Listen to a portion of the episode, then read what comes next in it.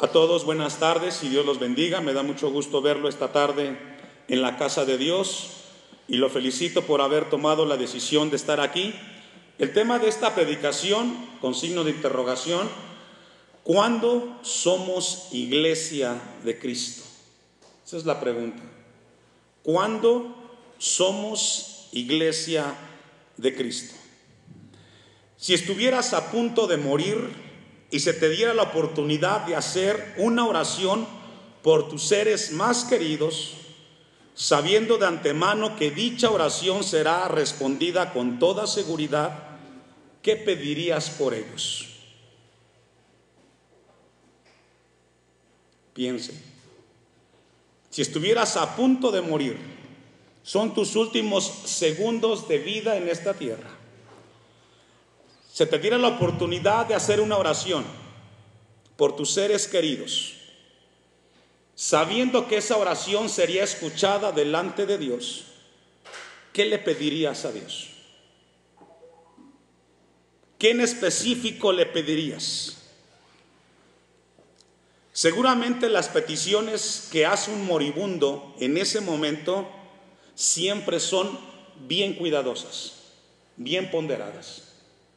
Un hombre, una mujer en agonía, a punto de pasar de este mundo, siempre con cuidado hace y pide las cosas porque sabe que pueden ser las últimas palabras que él o que ella pronuncie. Y lo hace siempre en la escala de valores más importante. ¿Por qué le comparto esto? Porque los textos que hemos leído, que están registrados en el Evangelio de Juan capítulo 17, son las palabras de Jesús pronunciadas audiblemente, porque Él no está orando en silencio, y hace una oración y pide algo al Padre por aquellos que le siguen. ¿Cuántos somos seguidores de Jesús? Bueno, Jesús hizo esta oración pensando en usted pensando en nosotros. Un hombre de Dios del siglo XVII respecto a este pasaje que hemos leído dijo lo siguiente, es la oración más importante nunca antes pronunciada en un sermón en esta tierra y fue pronunciada por el Señor Jesucristo. Esta oración que encontramos en todo el capítulo 17 es registrada previamente a la crucifixión de Jesús. Ahora sabemos que todo lo que Cristo hizo, lo hizo con toda intención. Nunca hizo nada por accidente, mucho menos al azar. Siempre hizo las cosas con toda intención y esta oración no queda fuera. Todos los que hemos leído el capítulo 17 de Juan, hay una palabra clave en esa oración de Jesús pidiendo al Padre, rogando y orando. ¿Y sabe qué es? Pide por la, pide por la unidad de sus seguidores. Ese es el punto específico del capítulo 17. En todos los versículos casi menciona que sean uno, como Él lo fue con el Padre. Esa es la petición que Jesús hizo en estos en este capítulo. Ponga su vista en el versículo 17 del capítulo, el capítulo 13, el capítulo 17, versículo 13, perdón. Jesús dice, pero ahora voy a ti y hablo esto en el mundo para que tengan mi gozo cumplido en sí mismos. Jesús quería que sus discípulos conocieran lo que había en su corazón en ese momento antes de ir a la cruz. Jesús estaba a punto de concluir su, ministerio terrenal en esta tierra y estaba preocupado Jesús por sus seguidores. Y era la unidad. Versículo 11 del capítulo 17. Y ya no estoy en el mundo. Mas estos, mis seguidores, ¿dónde están? Estamos aquí, en el mundo. ¿Sabe que uno de los puntos más difíciles en la sociedad en la que vivimos de este lado de la eternidad es la unidad? ¿Sabía usted eso? Los padres de familia, cuando crecen los hijos, tienen una responsabilidad muy grande ¿Y sabe cuál es? Mantener a los hijos unidos. Cuando son pequeños no es tan complicado, tú los llamas, los juntas y están ahí. Pero cuando esos hijos crecen y, empiezan a formar familias y tienen sus hijos, cada vez es más difícil mantener unidos a los hijos, ¿cierto no, papás? Más difícil. Porque cuando llegan personas de afuera a la familia, tienen una perspectiva distinta. Y ahora ya no depende del hijo directamente la convivencia en la familia. Depende de que haya una unidad. Y al mundo entero le cuesta estar unido. En cualquier lugar que estén. La unidad siempre es un problema donde la gente no se pone de acuerdo. Bueno, perdón, bueno, la iglesia no es la excepción. Jesús dice, más estos están en el mundo. Y uno de los problemas que enfrenta la iglesia, cuando hablamos de iglesia no hablamos de un edificio, hablamos de aquellos que hemos sido alcanzados por la gracia de Cristo. Y es usted y soy yo y somos los miles que en el mundo estamos eh, eh, dispersados, pero cada uno está en una iglesia local. El tema de esta predicación yo le dije a usted, ¿cuándo somos iglesia de Cristo? Cuando entramos de la puerta para acá, los martes y los domingos. ¿Somos iglesia del Señor? ¿Cuándo somos iglesia de Cristo? ¿Sabe cuándo? Seis días a la semana, perdón, siete, 365 días al año. Todos los días de nuestra vida, aquí en el, en el edificio, afuera, somos iglesia de Cristo. No importa dónde estemos. Amén. Dice Jesús, ponga su vista ahí, en el versículo 11, y yo voy a ti, Padre Santo, a los que me has dado, guárdalos en tu nombre, para que sean que uno. Estas palabras de Cristo, hermanos, tienen un mensaje profundo en el siglo XXI para la iglesia contemporánea. Si allá afuera no es posible la unidad, la iglesia debe de ser un espacio y un lugar donde la gente pueda ver que podemos ser unos en Cristo. ¿Cuántos dicen amén? Ahora, la unidad que Jesús aquí promueve es una unidad espiritual. Espiritual. Pero esa unidad espiritual tiene que mostrarse. ¿Cómo? Con acciones, con hechos. ¿Cómo la gente sabrá que somos uno en Cristo? ¿Cómo la gente podrá ver a la iglesia y decir, eso que sucede en la iglesia me gustaría ser? No sé cómo le hacen en la iglesia, pero yo los veo que están unidos en algo, en un punto. Son distintos, son diferentes, pero algo sucede en la iglesia que logran ponerse de acuerdo. Tristemente no es así. El mundo está dividido y la iglesia, el cuerpo de Cristo, también está dividido. Y yo le pregunto a usted, ¿ama a Cristo? ¿Sí? ¿Lo amamos? Entonces tendríamos que ser uno como Jesús le pidió al Padre. Versículo 20. Mas no ruego solamente por estos, sino también por los que han de creer. ¿Los que qué, hermanos? Y ahí entra usted y entro yo. No solamente Jesús pidió en ese momento por los doce que estaban siguiéndole, sino que pensó en la eternidad, en usted y en mí, en el siglo XXI, que creeríamos en Él, y también pidió por la unidad de la iglesia en el siglo XXI. Sino que también por, por los que han de creer en mí por la palabra de ellos. Texto 21. Para que todos sean que uno como tú, oh Padre, en mí y yo en ti, que también ellos sean uno en nosotros. Esto es profundo. El mensaje de Jesús en sus palabras en oración al Padre son profundas. Si en la familia, como ejemplo, cuesta la unidad en la familia, ¿qué hacen los padres cuando se dan cuenta que no resulta o no se da la unidad en la familia? ¿Dejan de luchar? A pesar que los hijos, cada uno comienza a ir a distintos lugares, ¿qué hacen los padres? Siguen trabajando, siguen trabajando, siguen trabajando para que los hijos se vean como hermanos, ¿sí o no? Bueno, exactamente en la iglesia es lo mismo. Seguiremos hablando, seguiremos predicando para que la iglesia podamos ser uno en Cristo Jesús. Y que esa unidad espiritual pueda ser mostrada con hechos.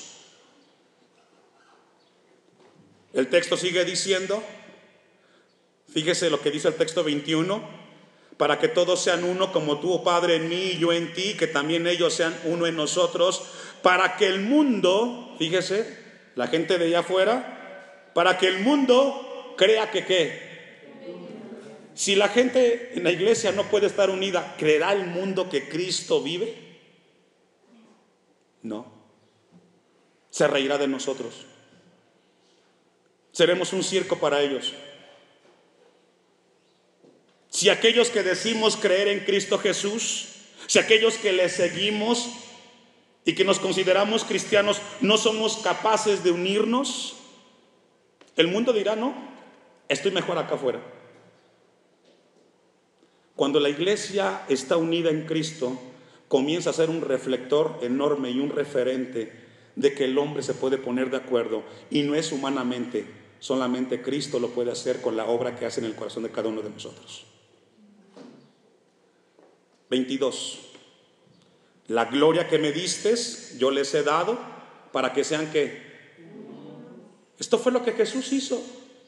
Lo que tú me diste, Padre, yo se los di a ellos. La palabra que recibió del Padre, Jesús se la dio a la iglesia para que seamos qué. Cada mensaje que usted escucha cada domingo en este lugar tiene un propósito. Y no solamente es llenarnos de, conocimiento, es que seamos uno en Cristo. Amén. Aunque no amén, es amén. Yo les he dado para que sean uno así como nosotros somos uno. 23.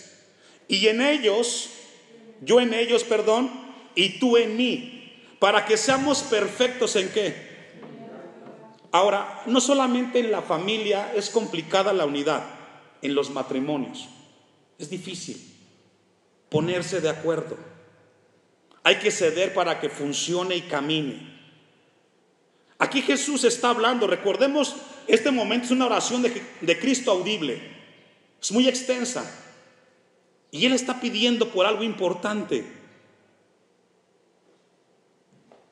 Dice el texto 23, la segunda parte, para que el mundo conozca que tú me enviaste. Nuevamente Jesús enfatiza la razón por la cual el mundo deberá de conocer que Él fue enviado a esta tierra y que los has amado a ellos como también a mí me has amado. Cristo estaba muy interesado en la unidad espiritual de aquellos que le seguían en ese momento. Ahora, ya hemos visto lo que Cristo pidió. El deseo de Jesús es que la unidad. Yo me encontré algunos peligros que amenazan la unidad de aquellos que decimos ser cristianos. Y esto que le voy a compartir o esta lista que hicimos también la puede aplicar a la familia, a los círculos pequeños o a los círculos grandes. Siempre sucede. Por eso existe mucha división en los seres humanos. Vayamos una vez más al texto 11 de Juan 17 y ya no estoy en el mundo, mas estos están en el mundo. Hay ciertas cosas que no permiten que exista la unidad en aquellos que caminan en Cristo Jesús. ¿Qué amenaza la unidad?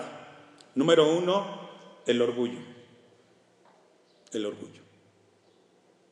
¿Por qué tengo que siempre yo hacer? Número dos, la falta de perdón. Y Jesús en Juan 17 quiere que sus discípulos sean protegidos de aquellas cosas que amenazan y atentan contra la unidad.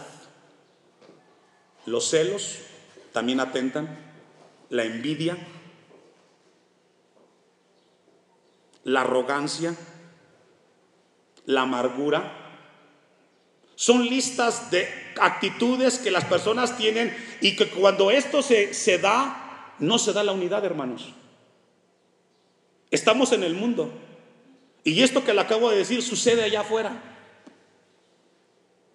pero no debería suceder aquí dentro de la iglesia. Todos estos que le he mencionado son pecados enlistados que atentan en contra de la unidad. Y cuando esto sucede, hermanos, la unidad no se da. Vayamos a Juan 17, 6. Ponga su vista ahí. Vamos a estar siempre en el capítulo 17. He manifestado tu nombre a los hombres, que del mundo me distes, tuyos eran, y me los distes, y hemos, ¿qué hermanos? Guardado su palabra. ¿Lo hemos hecho? ¿Hemos guardado realmente la palabra? Hay mucho más en la lista que atenta contra la unidad en la iglesia. Pero Jesús quiere proteger a la iglesia de esto. Y es tarea de la iglesia entenderlo y aplicarlo. He manifestado, dice el texto 6, tu nombre a los hombres que del mundo me distes. Nosotros, en ese momento a los discípulos. Tuyos eran y me los distes y han guardado tu palabra, texto 8 porque las palabras que me diste, ¿qué dice? Les he dado. Jesús lo que hizo fue darnos el conocimiento del Padre. Nos las dio.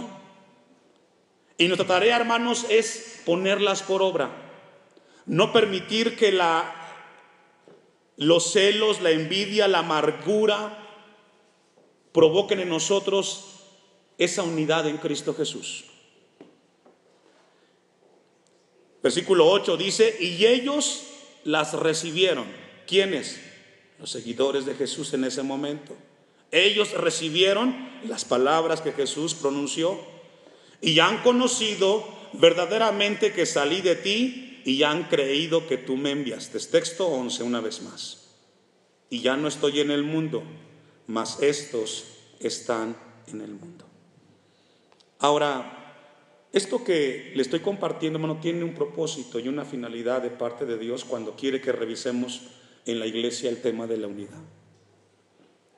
Por una razón muy puntual y muy específica, Jesús hace esta oración. Porque al final, cuando se dé la unidad, solamente Dios será glorificado. Versículo 23.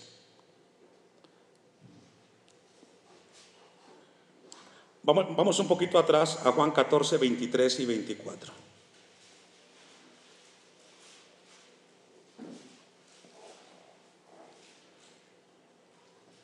Juan capítulo 14, versículo 23 y 24, ¿ya lo tenemos?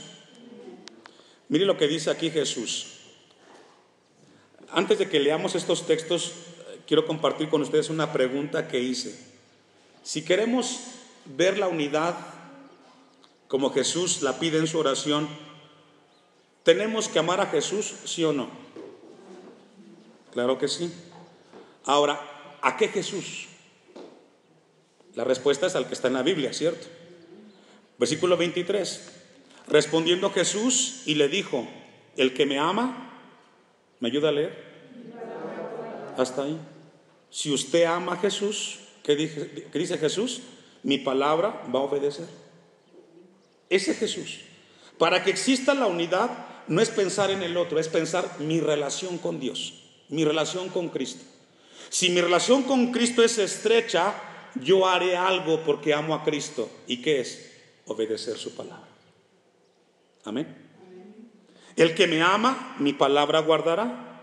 Y mi Padre le amará y vendremos a Él y haremos morada con Él. El que no me ama, no guardará mis palabras y la palabra que habéis oído no es mía, sino del Padre que me envió. Muy importante, lo que tiene como propósito la palabra de Cristo es producir en aquellos que le seguimos la unidad en Cristo Jesús. Vamos a ir concluyendo. Vamos a ir a los textos 8 de Juan 17.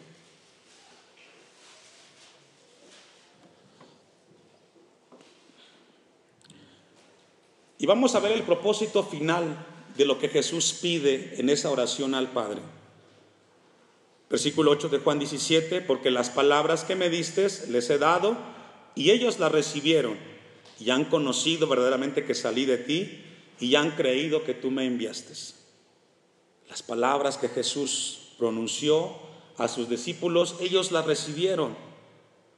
Y eso les dio a ellos la evidencia y la certeza de que Jesús había venido del Padre. 9. Yo ruego por ellos. ¿Por quién? Por nosotros. En ese momento por sus seguidores. Jesús dice, yo, les, yo te pido por ellos, te ruego por ellos, no ruego por el mundo, sino por los que me distes, porque yo son. El interés de protegernos Jesús siempre ha sido muy importante. Iniciamos esta predicación con unas frases que le compartí al inicio. Si usted estuviera a punto de morir, ¿cuál sería la oración que haría por los que ama? ¿Cuál sería? ¿Sabe que casi todos los padres coincidirían en que sus hijos estén unidos siempre? ¿Sí o no, papás? Siempre. Yo, no, yo, yo sé que como padre no hay cosa más dolorosa el ver dividido a los hijos. Es muy complicado. Eso desgarra el corazón de un padre, de una madre, y la única manera, o lo único que tenemos, o que nos permite Dios hacer es constantemente promover, motivar, esforzar para que esa unidad nunca deje de ser. Ese es el deseo también aquí en la iglesia. Yo sé que somos diferentes en muchas áreas, pero todos amamos a Cristo. Amén. O solamente el pastor. Todos amamos a Cristo. Sobre las diferencias debe de prevalecer lo que Jesús pronuncia en estos versículos. Vamos a ir al texto 15. No ruego que los quites del mundo, sino que los guardes de qué? Del mal. ¿De qué mal habla aquí? ¿Sabe de qué mal? De todo aquello que atenta en contra de qué? De la unidad. De eso de eso pidió Jesús al Padre. No te pido que los quites del mundo, no podemos salir de este mundo caído, aquí estamos hasta que seamos y nos lleve Señor a su presencia. Pero mientras estemos aquí, Jesús pide que nos guarde del mal, el mal que constantemente atentará en contra de la unidad. No son del mundo como tampoco yo soy del mundo. 17, santifícalos en tu verdad, tu palabra es tu verdad. El propósito final de la unidad de Jesús en esta oración es para que Dios sea glorificado, para que la gente conozca, que no conoce a Cristo pueda glorificar a Dios y decir, eso que pasa en la iglesia es algo que no se puede hacer en ningún lugar, porque el hombre nunca se pondrá de acuerdo. Hay una frase en el mundo muy, muy promovida y que muchas veces impacta y dice lo siguiente, divide ¿Y qué? Y vencerás. Y sabe que tristemente en muchos lugares esa frase es una realidad. No debe de ser así en la iglesia. Versículo 20. Mas no ruego solamente por estos, sino también por los que han de creer en mi palabra de ellos. Para concluir, hermanos, ¿Sabe que uno de los propósitos de Satanás, el adversario de nuestras almas, es esto? La separación, la división. Él hará todo lo posible. Ocupará todas las circunstancias habidas y por haber para hacer su cometido. Que los hijos de Dios estén divididos. Para que las familias estén divididas. Y lo que Dios nos pide a nosotros es que esta oración que Él pronunció en ese momento la tengamos presente en nuestras vidas. Versículo 21 y concluimos. Para que todos sean uno, como tú, oh Padre, en mí y yo en ti, que también ellos sean uno en nosotros. Para que el mundo, ¿qué hermanos? ¿cómo el mundo creará, va a creer, perdón, que realmente Cristo hace la diferencia en la vida del ser humano? ¿Cómo la gente de allá afuera que no es cristiano le impactará el mensaje del Evangelio? Todo comienza con este principio, con la unidad. Si la iglesia está dividida, el mundo ni siquiera le interesará ver a la iglesia o al Evangelio como una buena noticia. Seremos más del montón, seremos más como los de afuera, que no se ponen de acuerdo. Para que esto suceda dentro de la iglesia y en la iglesia, porque somos iglesia aquí y allá afuera, cada uno tiene que hacer la tarea. ¿Cuántos dicen amén? Cada uno. Yo no puedo hacer por usted lo que usted no quiere hacer. Yo haré lo que me toca hacer como pastor. Pero cada quien. Ahora Dios deja en cada uno de nosotros una carga muy pesada y una responsabilidad muy grande con el mensaje de esta mañana. Tú decides qué haces. Ya Dios nos abrió el entendimiento y nos mostró este capítulo 17 con un mensaje profundo. Aplicarlo aquí, en la iglesia, como iglesia, y también en tu vida personal. Porque si las familias están divididas, ¿sabes, ¿sabes quién gana? Satanás. Él está contento. Porque ha hecho su cometido. Que Dios nos ayude y que Dios nos dé de su gracia. Póngase de pie. Vamos a darle a Dios gracias por su palabra en esta.